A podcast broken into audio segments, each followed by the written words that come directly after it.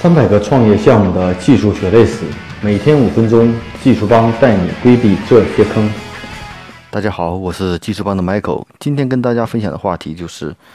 如果在外包开发中，呃，外包项目做折了或选错了外包方不合适，那接下来到底该怎么办？在创业初期也好，还是在转型的过程中也好。很多缺少技术团队都在寻求一些外包方帮我实现相关的 APP 呀、微信的或者一些一些系统的开发，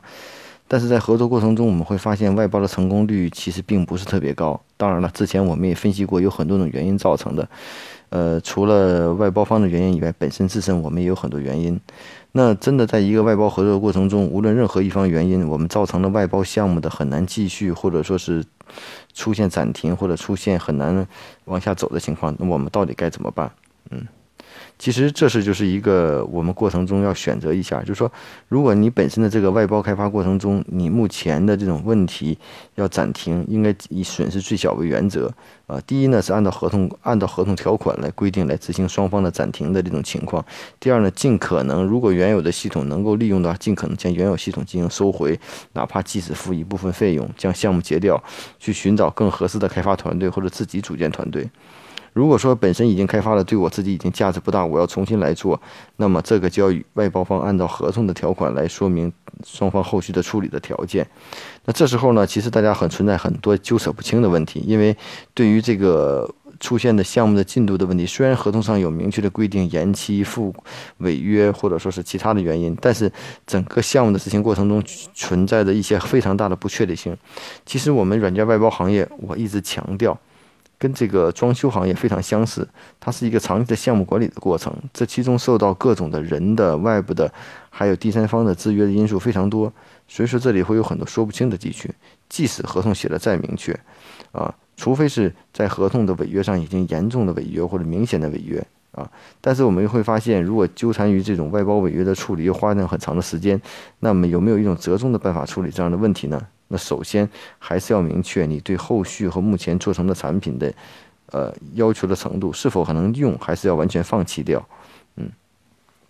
对于有些项目，可能我们前期也许需求没考虑清楚，也许是外包方没有理解我们的需求，发现做这系统可能达到的分数也就五到六十分。但是当需求很明确的话，如果外包方能够继续服务的话，那最优的方式还是让他继续服务下去。那唯一的方式就是双方坐下来谈，把之前出现的问题整理清楚。看到底怎么样？外包方是否有能力继续做这个项目？如果有能力愿意去做的话，那双方可以继续合作往下做。认为你无论换另一方，其实是换的代价都是蛮大的啊。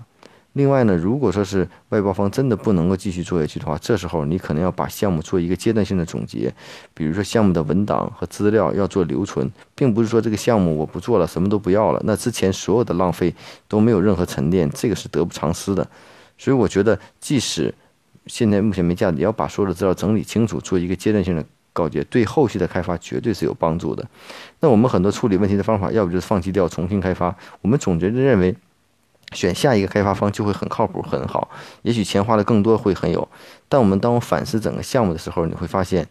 可能这个问题并不是说是。出现下一个就会合作很好，因为无论谁跟你合作，最终的问题都要理解双方的意图和要的东西，这是一个需要长期了解的过程，而不是说是坐下来马上就能谈得清楚。而且我们不可否认的时候，在做软件外包的时候，其实大多数的这个用户并没有完整的、清晰的产品的使用的文档和手册和需求分析啊。那比如说在对对日项目、对任项目中，那整个文档像几百页、上千页的文档，所以说这就是我们目前外包。纠扯不清的地点就是在就在于此。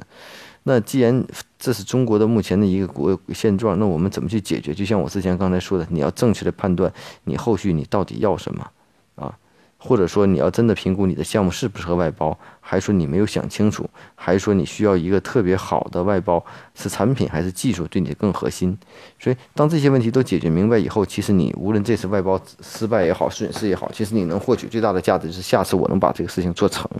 啊，这是一个关键，嗯，所以呢，今天与大家分享的对大家的话题就是，希望我们当外包过程中出现任何让我们项目放弃或暂停的时候，我们到底应该怎么去做，会让我们的损失和获取的成果能够得出保留？我觉得这是很重要的一件事情。